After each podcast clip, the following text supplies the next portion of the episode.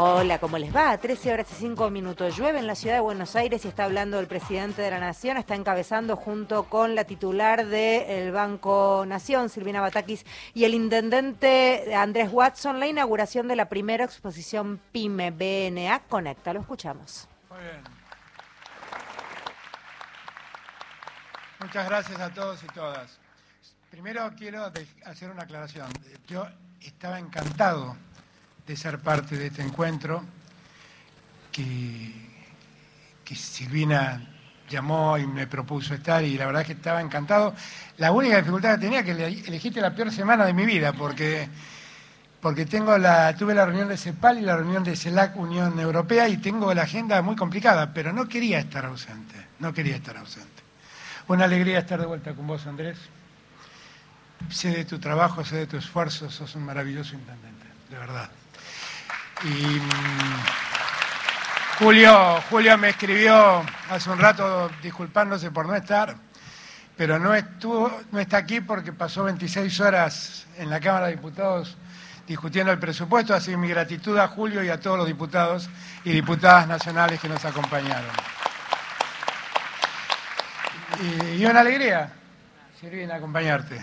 Eh, una gran, una gran economista, una gran funcionaria y, gracias por darme la oportunidad para hablarles a dos públicos que me parecen que son importantes. El primero, a los hombres y mujeres que llevan adelante pequeñas y medianas empresas. La pequeña y mediana empresa es el verdadero motor de la economía argentina. Cuando uno revisa, se da cuenta que el 75% del trabajo está originado en pequeñas y medianas empresas. La pequeña y mediana empresa además tiene la condición siempre o casi siempre de ser de origen nacional, son capitales argentinos que se invierten y que además muchas veces tienen una historia familiar. Abuelos que la fundaron, padres que siguieron, nietos que siguieron. Y por lo tanto, ser parte de una pyme es, parte de, es como ser parte de una gran familia. Y eso le da un enorme poder a las pymes, porque hace, logra que quienes trabajan allí se sientan parte integrante de esa empresa. Y eso es muy importante para el desarrollo de cualquier empresa y de cualquier proyecto. Definitivamente los que yo sigo en estos días han vuelto a aparecer debates. Y yo siempre digo lo mismo, reflexionemos y tengamos en claro que hay dos Argentinas. Y hay dos posibilidades de construir la Argentina. Nosotros sucedimos a un gobierno que durante su gestión cerró 25.000 pequeñas y medianas empresas. Y nuestra tarea es recuperar a cada una de esas pymes y multiplicarlas porque allí está el verdadero desarrollo de la Argentina. Y entonces cuando uno ve que nos proponen que quieren volver para, que, para abrir la importación, porque la importación solo, restringir importaciones solo facilita lo que ellos dicen, la protección a la industria nacional. Nosotros decimos todo lo contrario.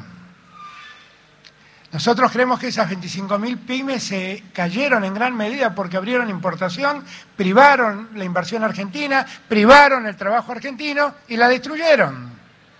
Y nosotros no creemos en eso. Nosotros creemos en esto que estamos viendo.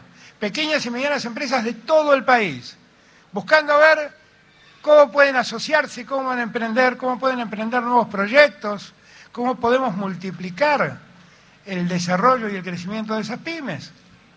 De en un país donde su Producto Bruto Interno, el 70%, es consumo interno.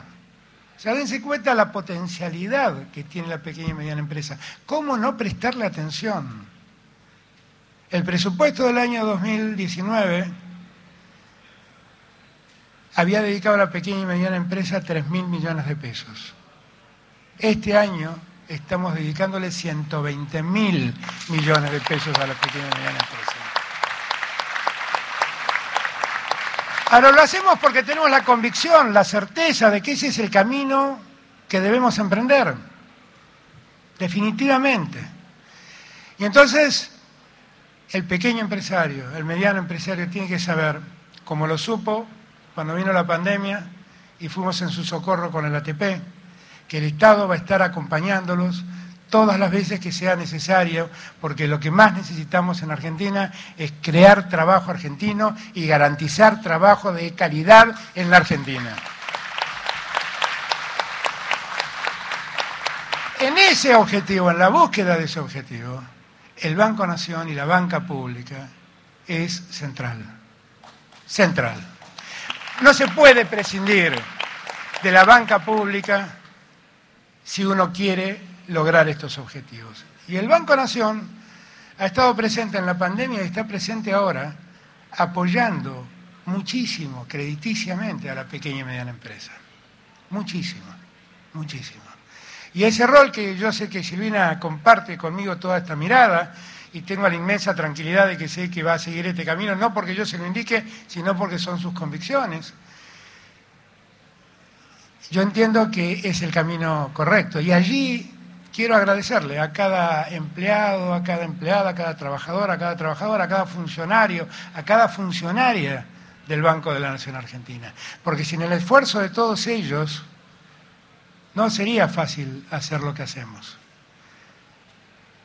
Uno a veces pierde perspectiva desde la ciudad de Buenos Aires, pero cuando va a un pueblo del interior, los personajes más importantes son el intendente y el gerente del Banco Nación, porque es el que siempre está en socorro de toda la comunidad.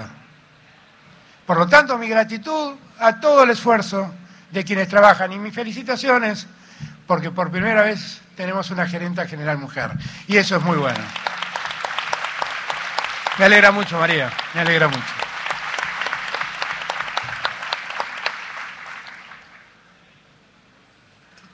Creo que nosotros tenemos que seguir el camino que hemos iniciado. Creo que este es el camino correcto. ¿Tenemos dificultades? Claro que tenemos dificultades. No perdamos nunca de vista que estamos transitando el peor tiempo de la historia. uno pierde noción, porque yo siempre el otro día lo reflexionaba en CEPAL. Nosotros no lo medimos, pero nosotros somos sobrevivientes de una tragedia que ha sufrido el mundo. Somos sobrevivientes, y somos exactamente eso. No sabemos cuántas personas murieron como consecuencia de la pandemia, pero sabemos que fueron por lo menos 6 millones y medio de personas. Y los cálculos que hace la Organización Mundial de la Salud por muertes no registradas de COVID lleva ese número por arriba de los 10 millones de personas. Miren la tragedia que hemos superado. Y la superamos con un esfuerzo mancomunado, donde el Estado, como decía recién Andrés, cuando el sector privado necesitaba auxilio, fue en su socorro, fue en su socorro con crédito, fue en su socorro con, el ATP, y la verdad es que estamos muy contentos de haberlo hecho. Cuando lo hacíamos, muchos nos decían, qué barbaridad, cómo le están pagando el sueldo a los empresarios. No le pagamos el sueldo a los empresarios, le pagamos el sueldo a los trabajadores. Y no lo hacíamos solo pensando en los empresarios, lo hacíamos pensando en que esa empresa, el día que termine la pandemia, siga de pie, puedan seguir trabajando y recuperen el trabajo y lo multipliquen.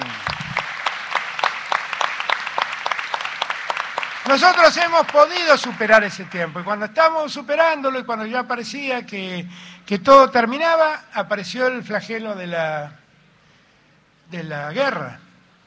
Y eso nos ha puesto en un nuevo desafío.